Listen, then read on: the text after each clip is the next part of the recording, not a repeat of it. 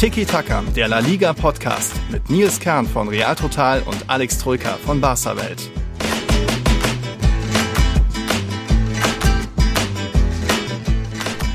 Copa, La Liga, jetzt wieder Copa, davor war Supercopa, Action pur in Spanien. Hola a todos, hier ist Tiki Taka, wir sind wieder da. Ja, und es gibt wie immer sehr viel zu bereden, deswegen begrüße ich gleich den Alex. Moin, Alex. Servus, Servus. Grüße. Ja, wir haben mal wieder volles Programm. Jetzt war erst das Copa Achtelfinale, da war ja, war ja auch ganz unterhaltsam, nicht nur bei Real Madrid, jetzt steht schon wieder das Viertelfinale bevor. Wir hatten einen interessanten Spieltag mit, wenn auch nur einigen 1-0-Siegen. Ich weiß gar nicht, wo wir da direkt einsteigen. Es ging ja schon am Freitag eigentlich los mit diesen 1-0-Siegen. Ich glaube, fünf Stück waren das am Wochenende. Also wer da mal wieder minimalistisch getippt hat in der Liga, der ist weit gekommen. Es ging am Freitag los mit einem 1-0-Sieg von Mallorca. Die haben jetzt ihre letzten drei Heimspiele jeweils mit 1-0 gewonnen. Und wenn sie mal verlieren, dann äh, ist das auch nie hoch. Zuletzt Niederlagen gegen Real Sociedad und Osasuna auch jeweils 0-1. Die sind schon auch minimalistisch unterwegs, aber hey, Platz 10. Das, äh, ich glaube, wir hatten sie beide als Absteiger getippt, aber Chapeau, mit irgendwie sehr wenig, einem starken Murici vorne sind sie da. Haben sie die Liga ein bisschen aufgemischt. Ja, ich hatte, glaube ich, auch als Absteiger getippt. Mhm. Ähm, jetzt muss ich mal gucken. Dafür hatte ich aber am Wochenende, hatte ich ihnen da den Sieg zugetraut. Moment. Nee, ich hatte unentschieden getippt, mhm. verdammte Axt. Ähm, Hat man gegen Celta. Celta, ja. Ja, ja, Celta war ja zuletzt jetzt auch nicht so wackelig unterwegs, dass du sagst, die verlieren das. Mhm. Also von daher, nee. Mhm. Ähm, haben sie mal wieder drei wichtige Punkte im Abstiegskampf gesammelt, mhm. entgegen der Erwartungshaltung ein bisschen. Und ja, hamstern sich zum Klassenhalt so allmählich. Ne? Mhm. Also wenn man auf die Tabelle blickt, das ist angesprochen, sind sie gerade Zehnter, aber vorsprungmäßig haben sie schon einiges. Was ist das? Acht, Sieben Punkte Vorsprung. Acht. Oder acht ja. sogar. Acht, ja. ja. Von wegen Javi Agire ist nur der, der Feuerwehrmann, der Trainer, der nur irgendwie im, im Abstiegskampf so die letzten Spieltage noch retten kann, der da scheinbar jetzt eine Mannschaft eben aufgestellt hat. Die haben auch nur 15 eigene Tore von 18 Spieltagen, aber wie gesagt, wenn Morici trifft, dann reicht es meist zum Sieg. Jetzt war es, glaube ich, Dani Rodriguez gegen Celta, also da soweit okay. Es gab dafür zwar das Pokal aus jetzt gegen Real Sociedad, aber die sind ja so ein bisschen auch das Team der Stunde, gegen die kann man mal verlieren. Ähm, die da aktuell ganz oben auf der Erfolgswelle schwimmen. Eben jetzt, die sind sowohl im Copa-Viertelfinale mittlerweile dabei und haben dann eben auch am Wochenende mal wieder überzeugen können. Auch da, glaube ich, haben viele gegen Rayo Vallecano eher auf Unentschieden getippt, aber nee, Real Sociedad hat mal wieder einen rausgehauen und sogar 2-0 bei Rayo gewonnen. Auch ein soweit eigentlich verdienter Sieg. Also sie sind weiter da. Der erste Jäger von den beiden Großen da vorne, also auf Platz 3, nur aktuell drei Punkte hinter Real Madrid, aber natürlich natürlich auch ein Spiel mehr. Barca und Real warten ja noch auf ihr Nachholspiel von den, mit, gegen die Supercopa-Teilnehmer Anfang Februar. Ja, das Spiel auch. Rayo war auch mit drin, hatte auch seine Chancen, aber irgendwie halt aktuell kommt bei Real Sociedad sehr viel zusammen, dass auch die Effektivität stimmt und dann eben auch ein Sirlut regelmäßig knipst, dass ein Silver regelmäßig seine Vorlagen macht und da darf man gespannt sein, wie das weitergeht, auch wenn wir schon in der letzten Folge gesagt haben, die, da ist die Wahrscheinlichkeit hoch, dass sie nochmal einbrechen, dass sie nicht unbedingt Platz 3 halten. Aber wir drück, drücken natürlich die Daumen, dass es mal zumindest zur Champions League Qualifikation und dann am Ende Platz 4 reicht oder so. Aber ist noch ein weiter Weg. Die Hinrunde ist ja noch nicht vorbei.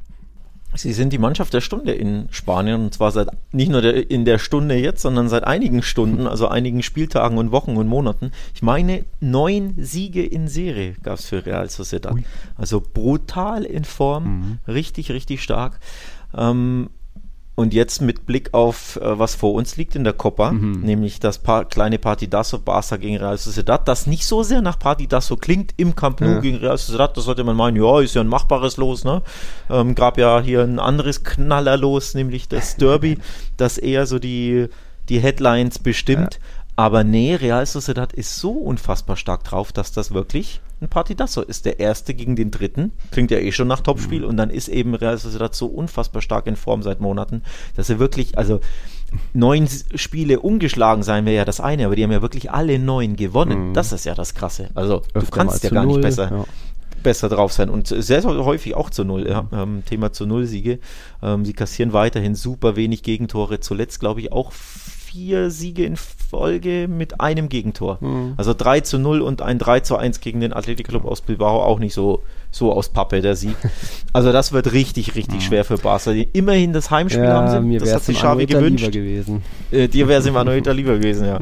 Also Heimspiel immerhin, aber es könnte kaum schwerer sein. Also nur Atletico und Real Madrid wären zumindest vom Namen her schwerere Lose für Barca. Ja, auf jeden Fall. Aber eben La Real jetzt strammes Programm. Erst sind sie im Camp Nou und dann am Wochenende sind sie im Bernabeu. Also da haben sie jetzt erstmal Barca in der Copa, dann Real Madrid in der Liga. Das wird schon knackig. Das wird dann natürlich auch mal wieder der berühmte Gradmesser.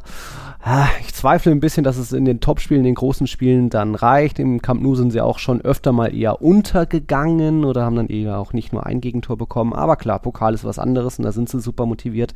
Da haben sie auch eher natürlich Titelchancen als in der Liga, ganz offensichtlich. Aber wer weiß, überall ich will es nicht mal als Überraschung bezeichnen, weil sie, wie du sagst, äh, das Team der Stunde sind und eben auch sowohl hinten als auch vorne läuft es ganz gut. Ich glaube, nur Mikkel Merino fällt aus, der natürlich ein sehr, sehr wichtiger Zweikämpfer ist. Also der wird, glaube ich, ähm, wird den Basken fehlen. Ansonsten, Hat er sich verletzt bei Rayo? Ja, irgendwas war da jetzt, dass er ausfällt. Habe ich, hab ich nicht mitbekommen, ich, äh, weil das 2-0, glaube ich, hatte ich hat er das assistiert? Nee. Nee, das war äh, Silva. Silva ja, David war Silva. Ich habe es ja. ja. nur von der Körperhaltung verwechselt, mhm. als ich das Spiel gesehen hatte. Ja, ähm, also nochmal, das wird, das wird ein echtes, echtes Topspiel und ich bin mir da nicht sicher, dass der Barca auf jeden Fall weiterkommt. Mhm. Also Heimvorteil ist das eine, aber ähm, ja, in der Copa klar, wenn wir so zurückblicken jetzt auf die, auf die Copa-Partien, mhm. wollen wir auch ein bisschen machen. Gegen Ceuta, war natürlich ein Spaziergang hinten raus, ja. 5 zu 0, aber 40 Minuten lang war das sehr unansehnlich. Also da, im Endeffekt haben sie ja nichts gemacht, 40 ja. Minuten lang. Und dann aus dem Nichts Rafinha das Ding reingeschlänzt. Ein La Liga-Torwart hält den übrigens auch. Ja. Ja, ähm, also von daher und dann natürlich der äh, direkt vor der Pause, direkt nach der Pause gegen den Drittligisten, der übrigens, glaube ich, sogar auf dem Abstiegsplatz in der dritten Liga mhm. ist. Also viel leichter hätte das Los ja in der letzten Runde gar nicht sein können für Barca. Ähm, von daher ist das ja null Gradmesser. Hausaufgaben gemacht mit ja, wenig, wenig Schwitzen, aber also prickelnd war das nicht. Und prickelnd war es jetzt am Wochenende gegen Retafe eben auch nicht. Mhm. Wenn wir auf dieses Spiel schauen, mir sind die Füße eingeschlafen Spiel. Ja? Also es ist, ja, es ist ja absolut nichts passiert. Nichts. Ja, nichts. Ein gutes Tor Pferd und so. Ja, weiß ich ja. schon, dass du das erzählst, weil wir das über Real Madrid genau. seit Jahren äh, erzählen. Das ist mir schon klar und es braucht auch solche Siege.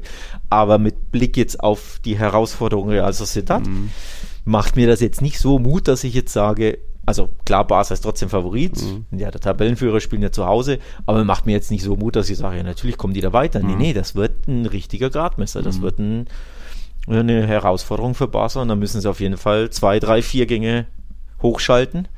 Denn wenn du so schläfrig wie oder annähernd so schläfrig wie gegen ähm, Retafe spielst äh, am Mittwoch, dann wird es wahrscheinlich eher nicht reichen. Ja, ich glaube, das wird man schon anders angehen. Das Spiel gegen eine mitspielende Mannschaft, gegen auch eine aggressive Mannschaft, die auch effektiv vorne ist. Äh, Retafe ist jetzt auch nicht so der große Gegner. Also es gab diese eine große Chance von Majoral, der plötzlich frei vor Terstegen ist, aber was Majoral, also es das heißt natürlich Parade von Terstegen, ja, aber der musste einfach nur stehen bleiben, weil Majoral ja überhaupt nicht irgendwie zielt, einfach nur blind auf den Torhüter draufschießen, ihn dann so am Bauch trifft. Also ja, ja, der hätte ich auch stehen ja. können.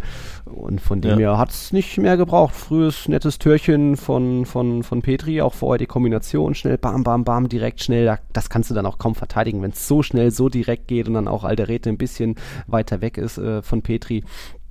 Ähm, von dem her ist das okay. Nun hat man vielleicht auch ein bisschen die Kräfte haushalten können. Man hat eh ohne Lewandowski gespielt, der wird jetzt im Pokal ist, zurückkehren. Ist natürlich wichtig, ähm, Kräfte haushalten, vor allem wenn du alle drei Tage spielst, logisch. Ähm, aber ich meine nur vom mhm. Auftritt her, das war so dünn, mhm. das hat halt gegen die gereicht. Retafe, die nach vorne traditionell sehr wenig zustande bringen, dann ihre zwei Chancen nicht nutzten, hatten ja in der 90. auch noch diesen Kopfball, ah, ne? Genau. Der kann ja auch gut Stimmt. und gerne drin landen. Also wenn da, wenn du da, äh, weiß ich nicht, Militao so frei köpfen, köpfen lässt mhm. als Beispiel, kann es auch anders ausgehen. Ne? Also da hatten sie auch ein bisschen Glück, dass es nur Retafe waren, die auch komischerweise sehr zurückhaltend agierten. Also dafür, mhm. dass Barca ja nichts gemacht hat und dass du gemerkt hast, ja. ja. die sind jetzt nicht daran interessiert, hier weiter Gas zu geben. Aber von Retafe kam ja auch nichts. Ja. Die haben ja auch nichts nach vorne gemacht. Also so als wären die zufrieden mit einem 0 zu 1. Ja, Alter, das ist doch kein, kein Hinspiel in der Europa League, wo du sagst 0 zu 1 auswärts, das nehme ich mal mit oder so. Ja. Gute Ausgangslage fürs Rückspiel. Ja, die Zeiten sind vorbei. Die haben irgendwie nicht gemerkt, welche Chance sie da haben gegen ein sehr schläfriges, äh, lustloses Barca an diesem Abend. Und genau das wird eben anders sein gegen Real ja. Natürlich wird Barca auch ne, mehr machen, da wird mehr Zug drin sein, mhm. mehr, mehr Gift, mehr, mehr Galle, mehr Intensität, logisch, aber eben auch von den Gästen mhm. aus dem Baskenland. Und von daher sehe ich da wirklich ein spannendes Partidasse auf uns zukommen. Ja, schauen wir mal, schauen wir mal.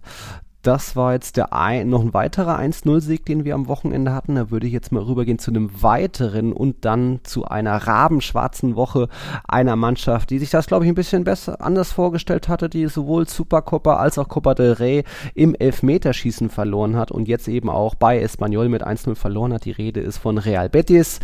Ja, du kannst im Elfmeterschießen mal verlieren gegen Barca, du kannst dann auch in der Copa del Rey im Elfmeterschießen ähm, ausscheiden, so bitter das auch ist, gegen Osasuna als Titelverteidiger. Schade, schade. Und jetzt auch noch dann on top eben bei Espanyol verloren. Das tut schon weh irgendwo für Betis. Dadurch sind sie jetzt in der Tabelle auch ein bisschen abgerutscht auf Platz 6. Und ja, ich glaube, hier euer Ex-Spieler Martin Brathwaite war mal wieder zur Stelle und hat da das einzige Tor beschert. Mal nicht Rosselu, es können auch noch andere treffen bei Espanyol, aber da ja schon auch eher ein Punkt, mindestens ein Unentschieden verdient gewesen für Betis. Aber das ist aktuell vielleicht ein bisschen der mentale Downer nach so zwei Titel-Futsch-Entscheidungen, sage ich mal. Kann da auch erstmal was äh, seine Auswirkungen haben auf so ein Spiel. Da waren auch einige Fehlerchen mit dabei und deswegen, ja, Betis aktuell nicht mehr unbedingt auf Champions League Kurs mit ihren 28 Punkten nach 17 Spielen. Und da sind wir beim Thema Kräftehaushalten. Ne? Mhm. Das, was Barca jetzt ja ganz gut gemacht hat, rotiert, weitergekommen, wenig, wenig Kraft verbraucht, sich auch in der Liga ausgeruht, trotzdem die drei Punkte ein, eingefahren. Genau das gelingt Betis nicht. Auch natürlich mit Reisestrapazen sollte man ja mhm. übrigens auch nicht vergessen. Muss man ja kurz erwähnen. Ich glaube, es ist ein, was, sieben oder acht Stunden Flug nach Saudi-Arabien mhm. oder sechs, also eine sehr lange Reise. Ich glaube, acht sind's. Und danach spielten sie in der Copa auf dem afrikanischen Kontinent. Das vergisst man ja gerne. Und wie mussten sie anreisen? Nach Malaga mit dem Flugzeug und von da mit Helikoptern, Helikoptern? nach Ceuta. Haben die ja, ja mit Flughafen? Helikoptern. Äh, scheinbar nicht. Krass. Nee. Ich glaube, Melilla hat ähm, nämlich einen Flughafen. Da war jetzt Real auch noch. Frag mich Krass. nicht. Auf jeden Fall sind, hat Xavi auch in der PK erzählt, ja, sie sind mit Helikoptern oder werden wie mit viele Helikoptern waren denn da? 20 Stück oder wie? Ich weiß ich nicht. Ich, Denken gibt ja größere, ne? Krieg ist ausgebrochen. Gibt ja, gibt, ja nur, gibt ja nicht nur diese kleinen, wo nur vier Mann drin sitzen. Ja, okay, okay, es stimmt. Gibt ja auch, auch schon größere Transporthelikopter. Aber mehr als einer definitiv. Okay. Wie das A-Team oder was? Ja. Und auf jeden Fall ähm, wollte ich nur ansprechen, Xavi hat dann selber gesagt, sie sind, als er aktiv war, sind sie mit einem Schiff mhm. nach Ceuta mal angereist, ja, also. hatten sie auch ein Kopperspiel ja. und da wurde er seekrank. Wow. Ähm, und deswegen haben sie diesmal gesagt, nee, nee, Schiff machen wir nicht, sondern ja, wie ist die Alternative? Flughafen gibt es scheinbar nicht, keine Ahnung. Mhm ähm, sind sie mit Helikoptern. Also, Verrückt. worauf ich eigentlich nur raus hinaus wollte, ist, dass ja sowohl Barca als auch Betis beide Supercopa, ja. beide Copa und mhm. wieder zwei, drei Tage später Liga. Und Barca hat versucht, bestmöglich natürlich mit einem breiteren, besseren Kader, mhm. mit den Kräften zu haushalten, hat spielerisch nicht überzeugt, hat aber die Hausaufgaben gemacht. Tja, und bei Betis siehst du eben mhm. eine Mannschaft, die zwar Aspiration oder Hoffnung hat, da immer wieder in die Top 4 vorzustoßen, aber es nicht so schafft, nicht so den Kader hat, nicht so ähm, ja auf dem Niveau ist. Gerade solche englischen Wochen mit so solchen Spielen in verschiedenen Wettbewerben, da kannst du immer mal Punkte lassen. Mhm. Und das ist ja das, das, was wir so ein bisschen bei Real Sociedad erwarten mit Blick auf mhm. äh. Frühjahr, ne? wenn sie dann vielleicht ja auch in der Woche jetzt, wenn du in der Copa ausscheidest im Camp Nou und zack dann, danach gegen äh, gegen Real Madrid im Bernabeu unterliegst, würde sich ja auch keiner wundern. Mhm. Aber genau sowas kann eben solchen Mannschaften wie Betis, wie Villarreal, wie ähm, Real Sociedad eben passieren, wenn sie auf alle drei Tage spielen müssen mhm. und vor allem da ein Auswärtsspiel, da ein schweres, unbequemes Spiel gegen einen giftigen Aufsteiger. Mhm. Das sind immer undankbare Spiele. Ja. Okay, okay. Mal schauen, ja. Betis kann nur besser laufen, auch wenn jetzt keiner erwartet hat, dass die wieder ins Copa del Rey Finale einziehen. So ist es ja sowieso jetzt, dass wir ein sehr starkes Copa Viertelfinale haben, denn das gab es noch nie. Äh, die großen sechs aus Spanien, also neben Real, Barca und Atletico, gehören da ja auf irgendwo mehr oder weniger offiziell auch Valencia, Athletic und Sevilla dazu. Also jetzt nicht groß Real Sociedad oder Betis, sondern eher die großen sechs, auch so auch mit Blick auf die ewige Tabelle. Die sind erstmals alle zusammen im Viertelfinale da kann man schon fast sagen, dass es das beste Viertelfinale aller Zeiten ist, mit natürlich auch schon ganz netten Duellen dann Barca, Real Sociedad und natürlich das Derby dann am Donnerstag bei Real Madrid. Ähm, der FC Sevilla ist auch dabei. Der muss zum Club Atletico Osasuna. Osasuna, wie gesagt, den Titelverteidiger rausgeworfen. Und auch Sevilla hatte ich zumindest, glaube ich, getippt, vom wegen, die könnten auch sich vielleicht ein bisschen auf Copa konzentrieren und da vielleicht äh, gegen Cadiz, dass es da 0-0-0 gibt. Nee, das war ein Spiel, auch ein weiterer 1-0-Sieg am Wochenende, wo es ähnlich wie bei Villarreal ablief. Man hatte sich schon die drei Punkte verdient, aber es ging wenig zusammen. Aber dann ein später Elfmeter durch ein, ja, ein blödes Handspiel, in dem Fall von Ivan Alejo, der da eben noch im Strafraum irgendwie hingegangen ist, ziemlich blöd und so eben noch Sevilla 1-0 gewonnen hat. Rakitic hat ihn verwandelt. War mal wieder so ein, so ein typisches Ding, auch wenn du schon unten drin bist, irgendwie als Abstiegskandidat wie Cadiz, dann geschieht dir irgendwie in der Schlussphase noch so ein dummes Handspiel. Ansonsten hast du fast den Punkt sicher, auch wenn, wie gesagt, Sevilla die bessere Mannschaft war und die ein oder andere Chance hatte. Ein Lamela-Tor wurde noch aberkannt knapp. Aber da Sevilla jetzt erstmals aus der Abstiegszone gesprungen seit ein paar Spieltagen, ist eine Weile her. Die waren jetzt immer im roten Bereich.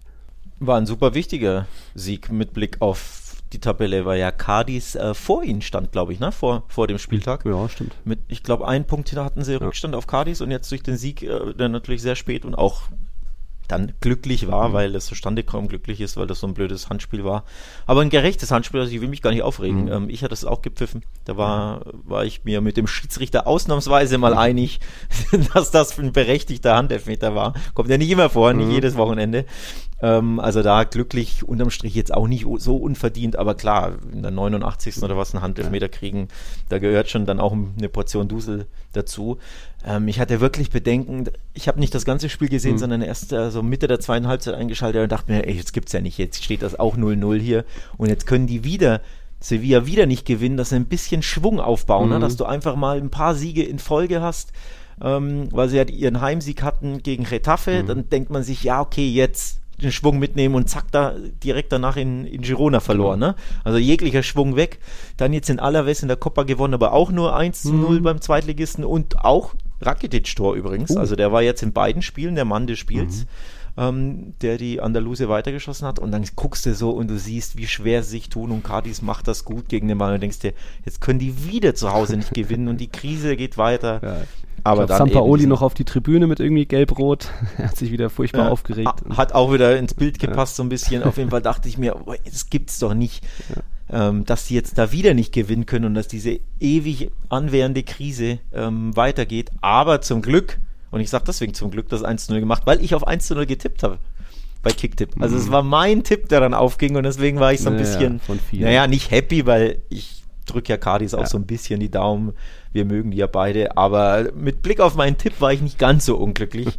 Und ganz ehrlich, ich wünsche auch Sevilla, dass er da unten rauskommt. Ja, das, das, ist ein Verein, der soll da nicht im, im Abstiegskeller dümpeln. Dass die jetzt auch nicht unbedingt extrem gefährdet sind, abzusteigen, war ja klar. Irgendwie der Kader, der wird schon noch den einen oder anderen Sieg. Jetzt ist ja auch Ocampos zurückgekehrt, da sind schon noch ein paar Punkte drin, äh, dass da eher Cardis und Elche eher unten drin stecken werden, ist doch klar. Aber mal gucken, wie weit das noch hochgeht, weil Europa League Qualifikation ist ja auch weit weg. Jetzt noch zehn Punkte entfernt und das ist einfach noch ein Riesenstück. Da muss man erst, oder in dem Fall die Conference League Qualifikation sogar. Also ich glaube, ich weiß gar nicht, ob man überhaupt so weit träumt. Erstmal sich wieder fangen, in die Spur kommen und die letzten Ergebnisse waren okay, bis auf die ein oder andere Niederlage wieder jetzt gegen, gegen Girona. Aber ja, einfach weitermachen und mal gucken, ob da noch, der, noch ein weiterer Transfer kommt. Wie gesagt, Ocampos zurückgekehrt, nachdem der, glaube ich, bei Ajax Amsterdam so gar nicht zum Zuge kam oder sich das wohl auch ein bisschen anders vorgestellt hat. Sogar seine Nummer 5 war noch frei, also die hat er direkt wieder bekommen. Naja, willkommen zurück und äh, alles Gute. Ähm, weitere 1-0-Siege, ich hatte es angesprochen, auch sehr spät am Ende, aber verdient. Das war beim FC Villarreal. Und das, was da in der Nachspielzeit passiert ist, wenn das bei Barca oder Real Madrid passiert, dann macht das andere Fanlager, dann wird das wieder die ganz große Verschwörung. Also äh, wenn, wenn sowas bei Real Madrid passiert, dann würden, glaube ich, einige Barca-Fans schreiben, ja, zwei Elfmeter in, in, nach der 90. Minute, den ersten Elfmeter, der war, würde ich sagen, lächerlich, weil beide gehen zu, zum Ball hin und dann trifft halt der eine den Pau Torres und dann fällt er hin. Aber gut, äh, den hat dann Gerard Moreno verschossen und dann dachte man sich, Girona, gut, jetzt holen sie sich tatsächlich einen Punkt in Villarreal, nachdem Villarreal eigentlich besser war, wie gesagt, mehr Chancen. Und dann eben in der, ich glaube, dann 98. Minute gab es dann noch einen Elfmeter.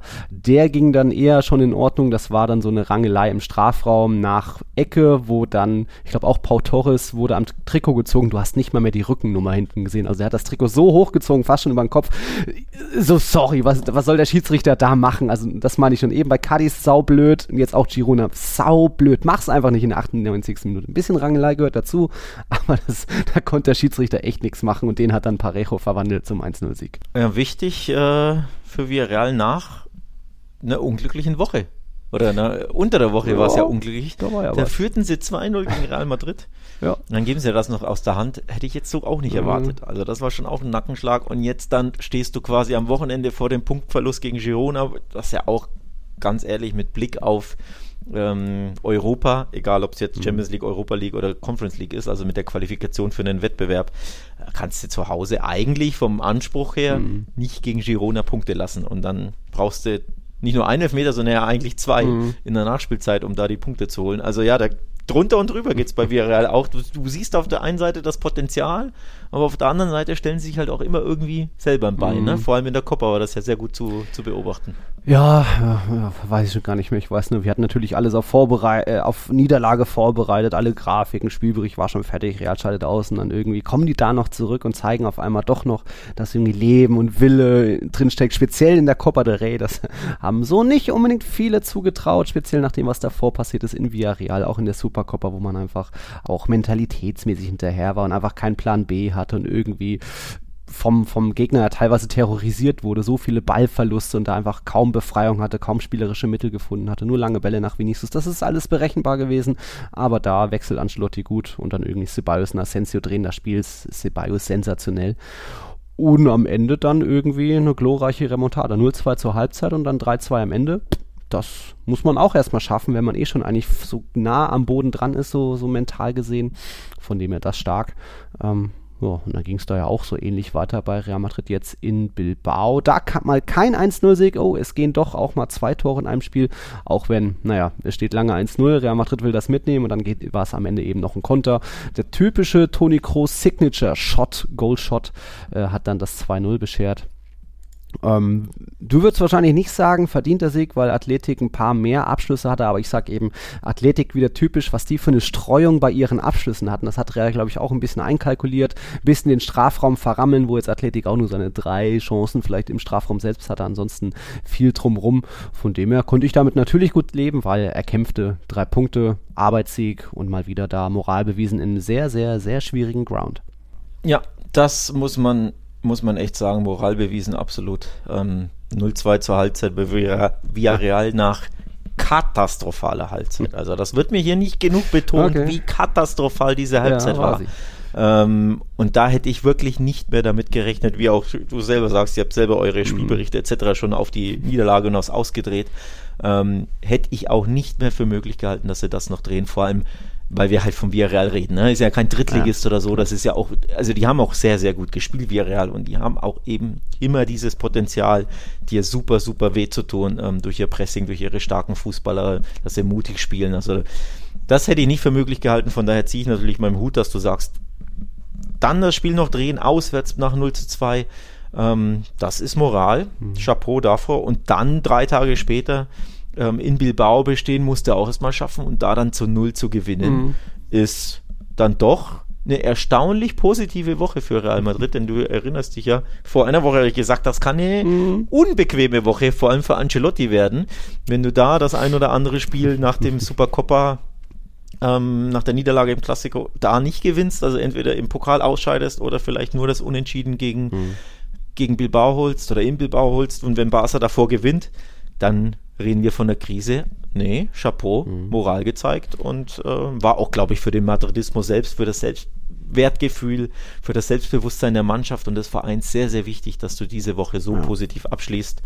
Ähm, ja, also war man eine sehr erfolgreiche Woche. Wenn auch nicht alles Gold war, was glänzte, aber die Ergebnisse stimmten. Ja, vor allem hat man auch, glaube ich, ganz gut seine Schlüsse rausgezogen, weil einfach die Abwehr aktuell so uneingegroovt war, sehr viele Abstimmungsfehler. Ancelotti wirkte da auch sehr transparent auf den Pressekonferenzen, hat Fehler angesprochen. Ich zitiere mal kurz, er hat unter anderem gesagt, manchmal versuchen wir Druck zu machen, wenn es zeitlich nicht mehr hinkommt. Manchmal bewegen sich die Linien nicht gemeinsam. Manchmal werden individuelle Entscheidungen getroffen, die uns schaden. Druck machen, wenn man keinen Druck machen sollte. Also da wurde schon erkannt, hier Militar Militao, Rüdiger, keine gute Chemie, irgendwann, einer hebt immer das Abseits raus oder beim zweiten Treffer von Villarreal ging so Militao unnötigerweise raus und drauf auf den Ballführenden. Ähm, das wurde jetzt verbessert, da, da war die Mannschaft gegen Bilbao besser, jetzt nicht sensationell Weltklasse besser, weil Rüdiger immer noch ein paar Fehlerchen hatte, aber trotzdem ähm, wurde da einiges weggebolzt von Militao und, Nacho, die ein großes Spiel gemacht haben. Und ja, da hat man an den richtigen Stellschrauben trainiert und auch interessant, was Ancelotti auch sagte, von wegen, man kann aktuell eigentlich gar nicht wirklich was trainieren auf dem Platz, also es ist die Belastung ist so hoch, dass du so viel über Videos lösen musst, äh, um irgendwie Fehler zu zeigen und den Spielern dann dort einzubringen, guck mal, da darfst du nicht rausgehen, da musst du so, aber trotzdem, wie du dich als Innenverteidiger Paar bewegst oder generell die Viererkette, da kannst du aktuell weniger trainieren durch die eben enorme Belastung. Umso überraschter war ich, dass es dann auch eben in Bilbao eine weiße Weste mal wieder gab. Ist ja auch noch nicht so oft vorgekommen bei Real Madrid, aber irgendwie ja, wie gesagt, einerseits Athletics schwache Effektivität, was wir schon öfter mal thematisiert hatten, auch beim letzten Mal im Bernabeu.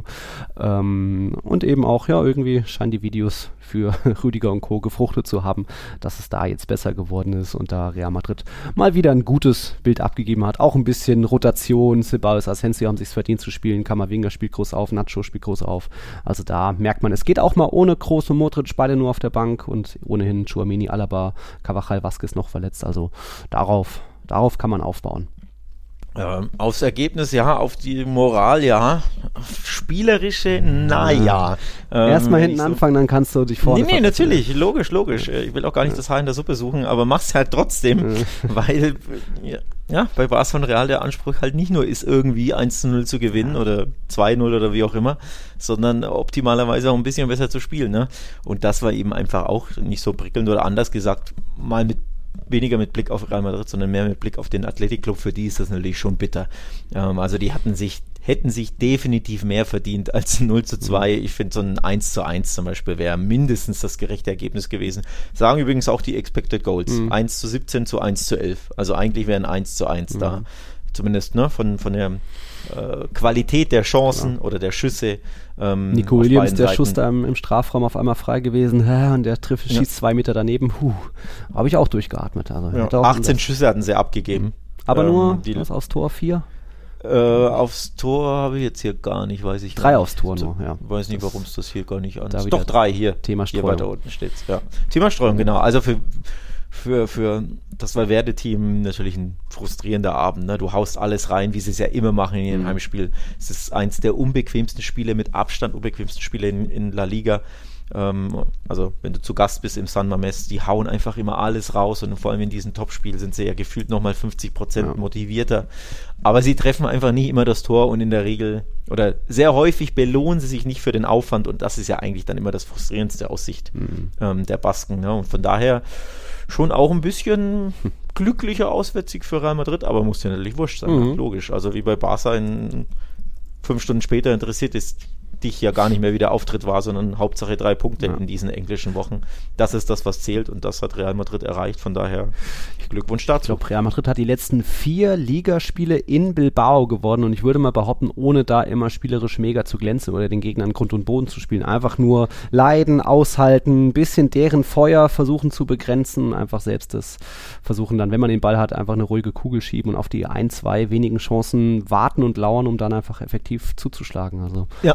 Das der Unterschied zwischen beiden Mannschaften war übrigens ein Weltklasse-Stürmer auf der einen Seite und auf der anderen Seite keiner. Ja. Denn dieses Tor, das Benzema da schießt, ist die pure Benzemasche nice. Weltklasse. Die schießt ja auch eigentlich nur er so wirklich. Ja? Diese, diese Volley-Schüsse, wo er so, wo du dir denkst, hey, wie kann denn der da die Balance ja. behalten und irgendwie macht er noch so einen galanten Schritt zurück, El Gato, ne, Benzema. Also da, da stimmt ja auch die, die B-Note ist ja auch ein absoluter Traum. Der Abschluss todsicher wirklich die pure Weltklasse, ohne dass du ja wirklich irgendwie eine, eine Top-Torschosse kreiert hättest, mhm. sondern das ist wirklich die individuelle Klasse des Stürmers, die den Unterschied ausgemacht mhm. hat in dem Spiel. Auf der anderen Seite gab es gar keinen. Ja. Und auf der einen Seite bei den Blancos gibt es eben einen, der aus nicht mal eine Halbchance mit purer Weltklasse ein mhm. Tor macht. Und das war im Endeffekt der Unterschied. Und so gewinnst du dann halt ein schweres Auswärtsspiel. Ja, also ich wollte unbedingt dieses Tor nochmal loben, weil wow, mhm. könnte ich mir den ganzen Tag ansehen.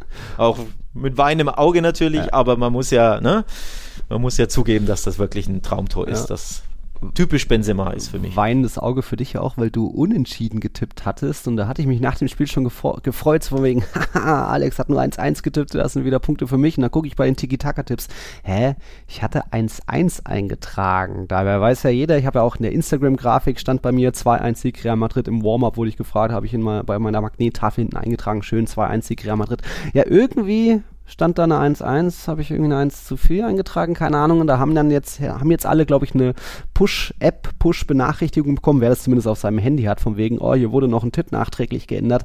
Ja, da habe ich den Alex bitte, bitte gebeten, doch meinen eigentlichen 2-1-Tipp noch einzutragen. Also falls sich jetzt jemand wundert, warum hier Nils Sonderbehandlung bekommt, nee, nee, äh, ich habe da nur einfach den Fehler gemacht und konnte ja beweisen durch allein die Instagram-Grafik, die wir immer hochladen, dass ich 2-1 getippt hatte und auch im Warm-up gesagt.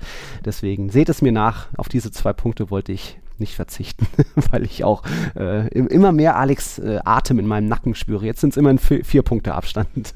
du holst langsam so, auf. Wenn, wenn du vor mir landest mit einem oder zwei Punkte Vorsprung am, am Saisonende, dann werde ich hier ne, mich daran erinnern, äh. dass das nicht mit rechten Dingen zugegangen ist.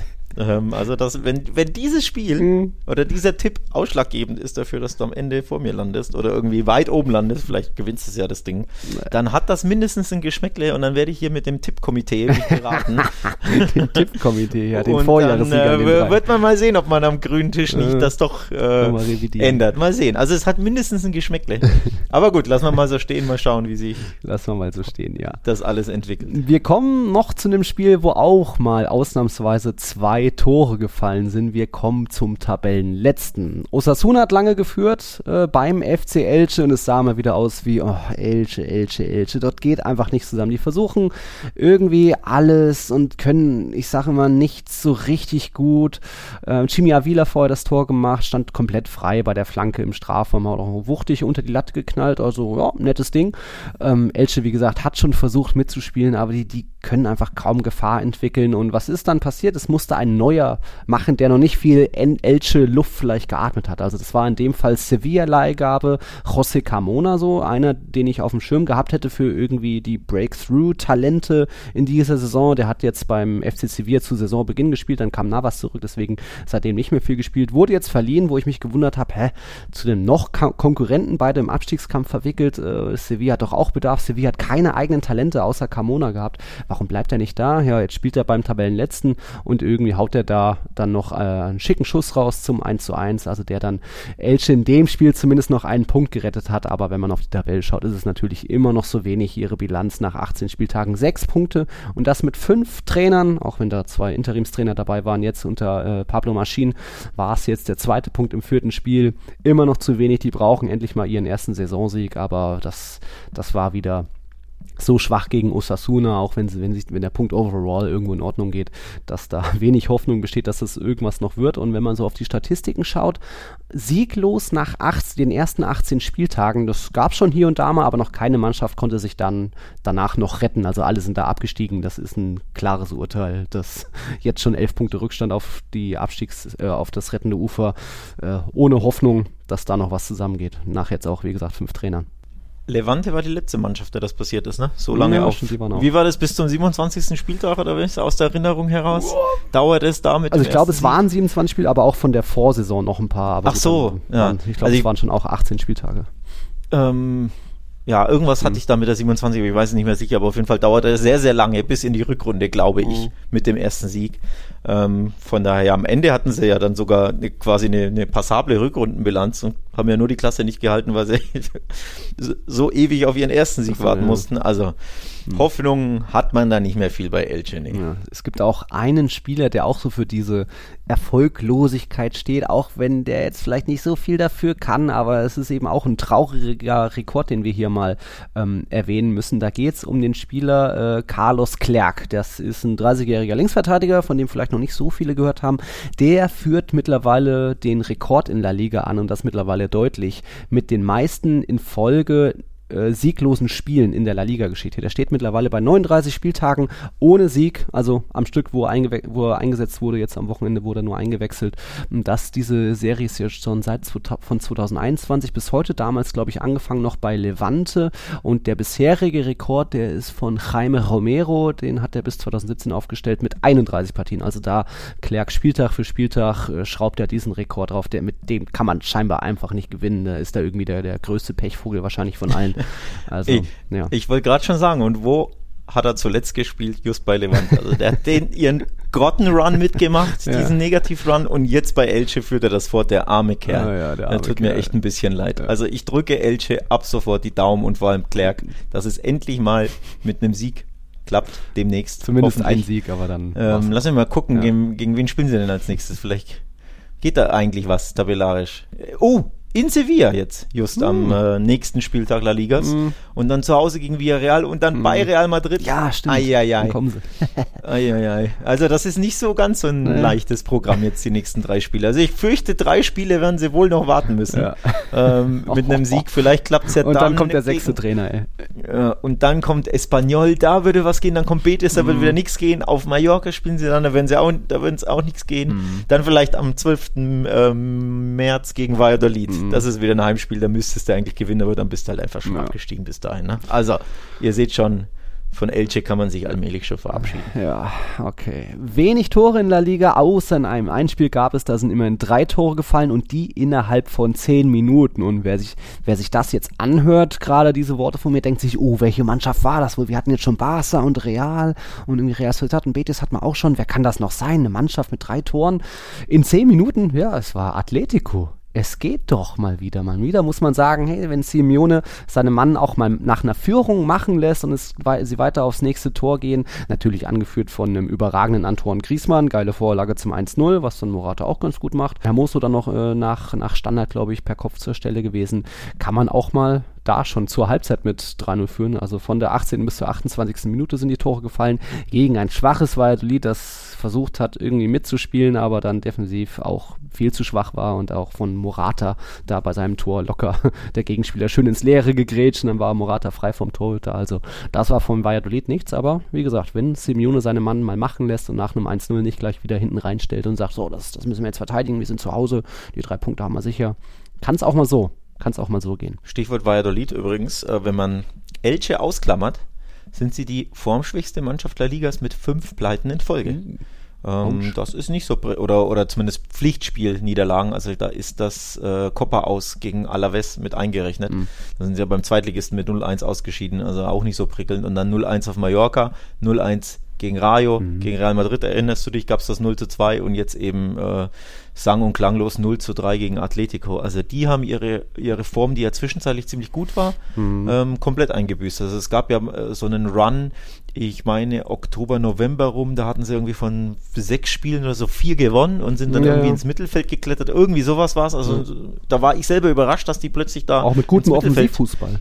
Genau, da, da, ins Mittelfeld klettern mhm. und ich, äh, darunter war ein äh, 3 zu 2 in Retafe und ein 4 zu 1 gegen Celta. Also Ergebnisse, die ich ihnen ja normalerweise mhm. nie im Leben zutrauen würde. Also auch von der Höhe der Ergebnisse, ja. nicht nur, dass es die Siege gab. Ähm, also sehr, sehr kurios und jetzt plötzlich völlig den Faden verloren. Also die waren wirklich gegen Atletico sehr, sehr schwach. Von daher, ja, man muss Atletico natürlich loben. Die haben ihren, ihre Hausaufgaben gemacht und da mal offensiv überzeugt. Mhm. Aber der Gegner war auch sehr schwach. Ja. Also wirklich vor allem vom Anfang an körperlos. Mhm. Ähm, das hat mich so, so überrascht, ne? wie leicht es Atletico fiel. Klar, die waren dann spielfreudig und ähm, haben ja eine gewisse Klasse, wenn sie Simeone machen lässt. Mhm. Und die Aufstellung war ja ähm, erstaunlich offensiv, ne? also von den Namen her. Mhm. Ähm, du hast mit Lemar gespielt, mit Griezmann, Morata, Correa und Llorente, der ja auch lieber nach vorne, ja. also gut, der rennt überall hin, ne? äh, Hauptsache Rennen, ja. aber ähm, wenn du den von der Kette lässt, der macht ja auch schön Dampf. Also schön offensiv, spielfreudig waren sie. Griesmann mit der Hacke auf Morata, Morata Schlenker gemacht, aber du hast schon gesehen bei dem ersten Tor, dass da gar kein zweiter Verteidiger mhm. dran war. Also der erste Verteidiger wird von Morata ins Ne, vernascht durch diese Schussfinte und da ist überhaupt kein zweiter Verteidiger in der Nähe, der ihn dann stören kann beim, beim Torabschluss. Und wir reden da von, äh, keine Ahnung, der wievielten Minute. 18. War ja, war ja gleich am Anfang, genau 18.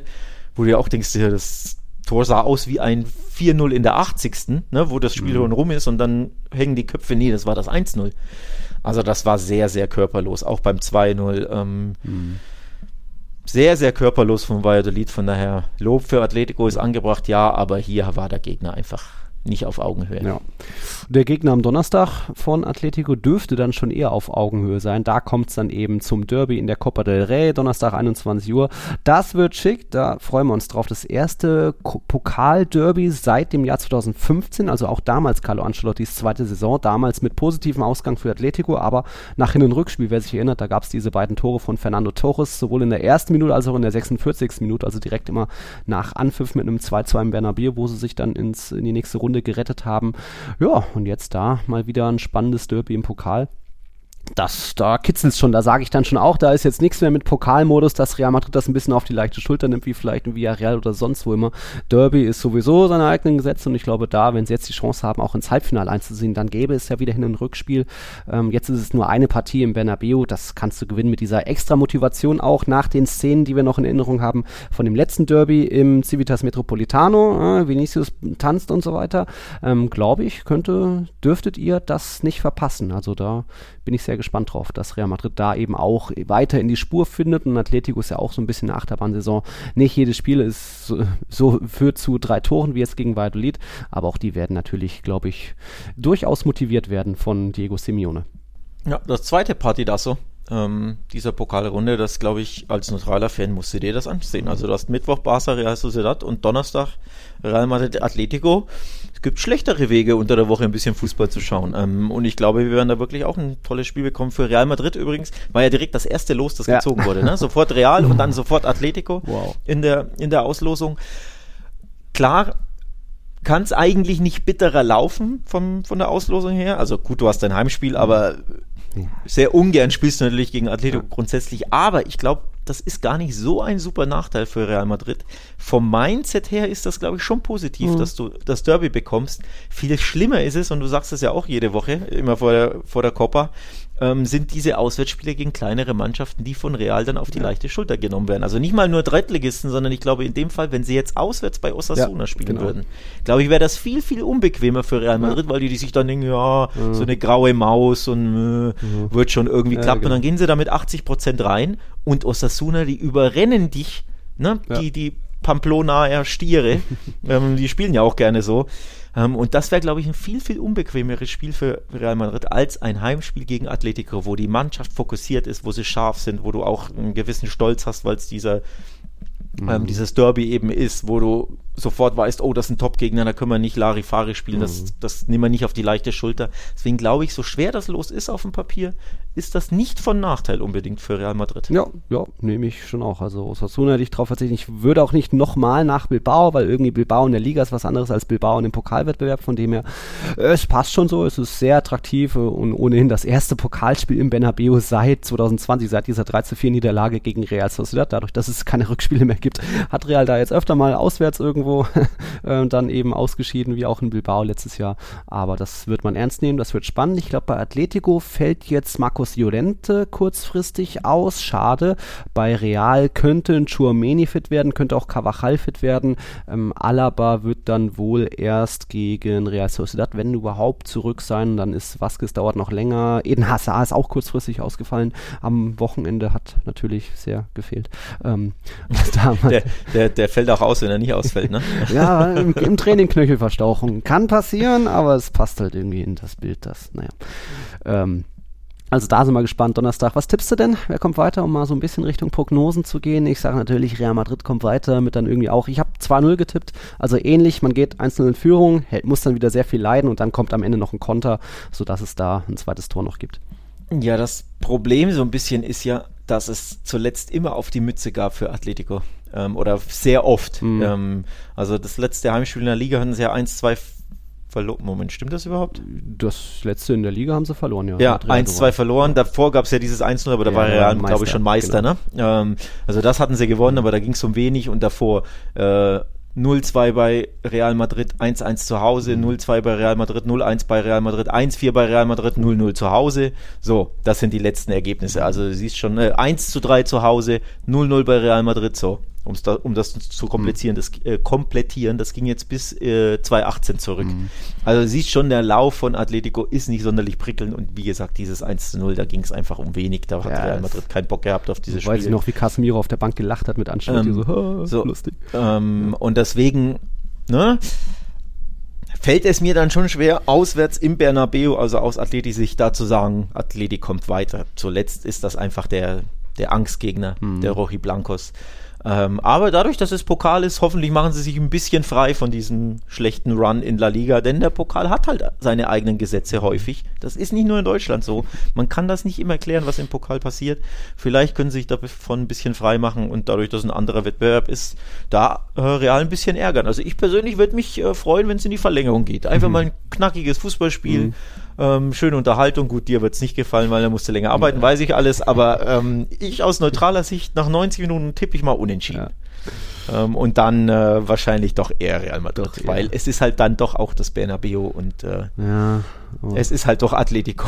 ja, aber so viel hat Real dann auch nicht mehr auf der Bank, vielleicht, wenn es irgendwie drum geht, die letzten die Verlängerungen. Aber wie gesagt, jetzt hier das, das 3-0 gegen Valladolid, das äh, vor allem spielerisch, also die Art und Weise hat mir gefallen. Das sollte ähm, den Roji Blancos ein bisschen Mut machen. Griezmann ist super gut drauf.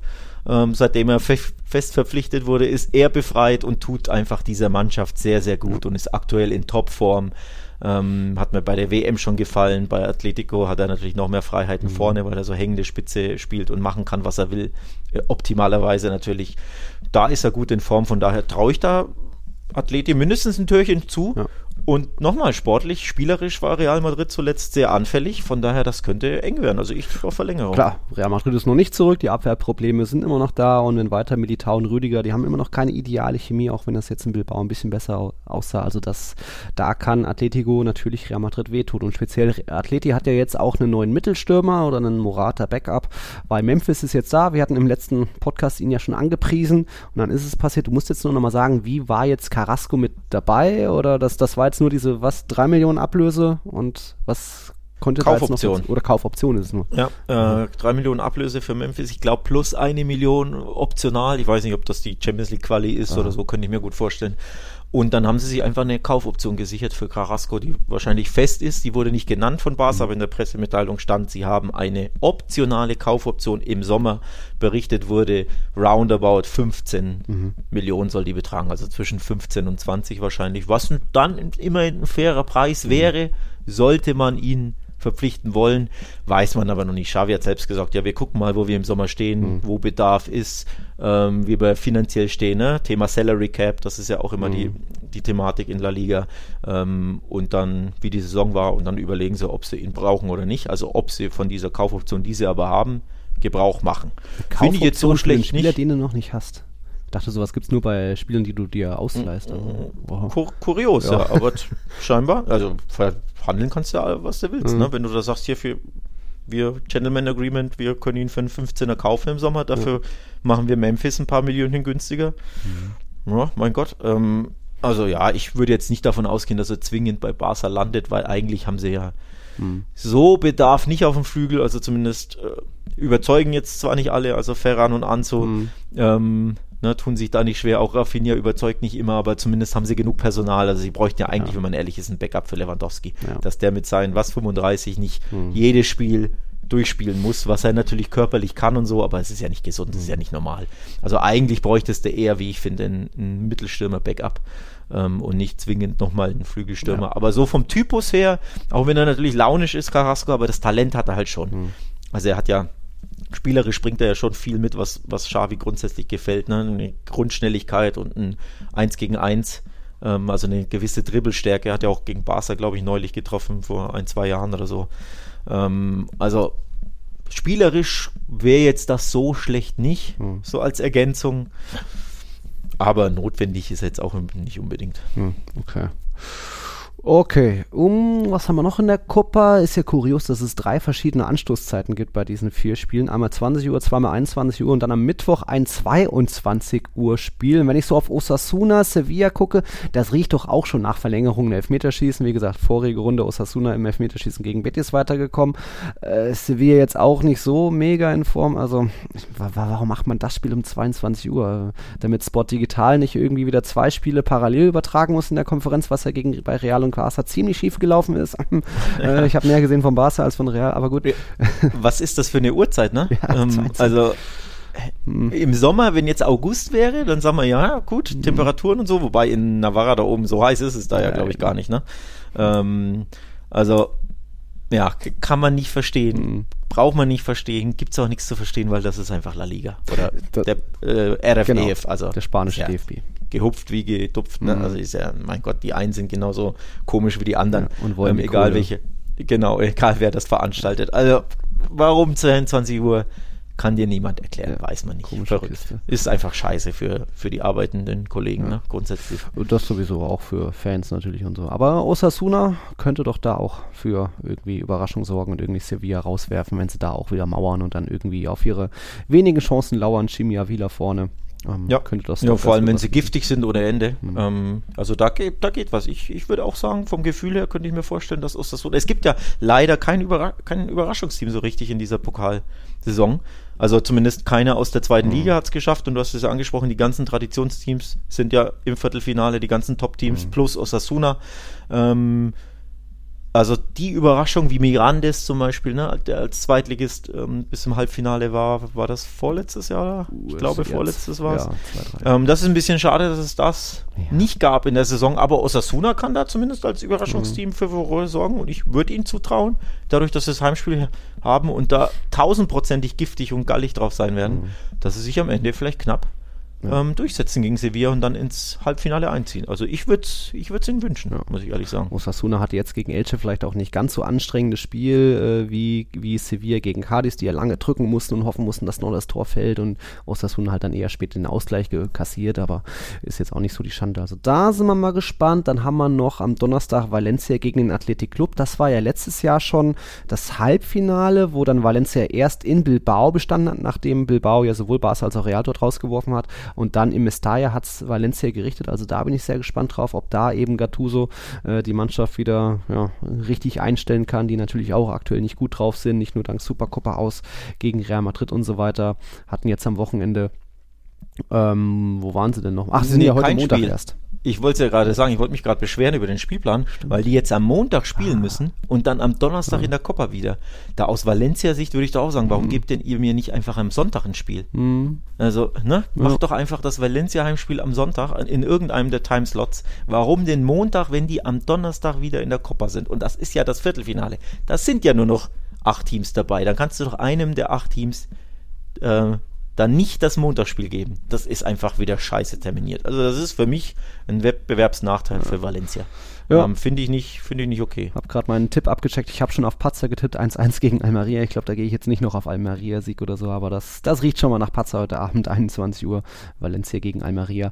Ja, und dann haben wir Barca gegen Real Sociedad. Ja, kommt, geht schon Barca weiter. Wie gesagt, zu Hause, glaube ich, ist das meist eine eindeutige Sache. Und dadurch, dass ja Lewandowski Pause hatte, jetzt kommt er wieder zurück, dann kann er sich am Wochenende wieder die Füße hochlegen. Das stimmt, das stimmt. Spricht das doch eher dafür, wenn auch noch Merino ausfallen sollte, wirklich. Wobei für ihn das ja sehr ungewohnt ist, weil er bei den Bayern ja auch fast nie pausiert mhm. hat. Ne? Also der kennt das ja eigentlich ja. gar nicht, dass er nur einmal die Woche spielen muss, so, so wirklich. Und vor allem nicht dann, äh, also ne, vom Rhythmus her, glaube ich, passt ihm das gar nicht. Mhm. Wenn man ihn fragen würde, der würde jedes Spiel spielen wollen und der würde so Messi-mäßig, ich glaube, das würde ihm gar nicht gefallen. Wenn ja hier mal nur 30 Minuten und da mal 60 und dann wieder ausgewechselt mhm. werden und da wieder äh, rotieren und schonen. Ich glaube, das, das taugt ihm gar nicht vom Rhythmus her. Ähm, rostet der da eher ein. Also der braucht da, glaube ich, eher den, den konstanten Wettbewerb, von daher mal sehen. Mhm. Ähm, aber es wird knackig. Also ich tippe mal 3-2 Barca. Mit, mit, mit, das klingt schön. Mit Wunschdenken natürlich, aber ich glaube, das wird ein unterhaltsames Spiel. Ja, ich glaube, ich gehe mit einem 2-1 oder so. So viele Gegentore kassiert dann Laria auch nicht. Aber mal schauen, mal schauen. Pokal ist was anderes, da sind dann alle me mega motiviert. Alright, dann haben wir doch schon wieder viel thematisiert heute von Helikopterinvasion in Afrika, Mitleid für Carlos Clerc. Ähm, war da einiges dabei. Jetzt weiß ich nicht, sonst haben wir jetzt, glaube ich, nichts mehr zum Abschluss. Dann sind wir ja mal unter der Stunde. Und das fast deutlich. Ja, auch schön. Muss auch mal sein, ja, ne? Muss auch mal sein. Muss auch mal sein. Ja, gut. Ja. Dann sehen wir, schauen wir am Mittwoch und am Donnerstag Copa del Rey. Am Wochenende geht es natürlich in La Liga weiter, unter anderem mit Real Madrid gegen Real Sociedad. Äh, was haben wir noch? Barca ist in Girona, Atletico muss zu Osasuna. Aha, aha, schauen wir mal. Sevilla gegen Elche, ja. Für Glück Carlos Clerc, dass der Rekord nicht weiter ausgebaut wird, aber das wird schwierig. Okay, Leute, dann euch mal eine schöne Woche. Danke fürs Einschalten, wie immer. Vielen Dank an die über 150 Patreons, die wir haben. Zuletzt kam ja da der Mike dazu. Und ja, auf, auf eine gute Pokalwoche. Spannende Spiele, möge der Bessere weiterkommen und so weiter. Schöne Woche. Bis dann. Ciao, ciao. Ciao, ciao.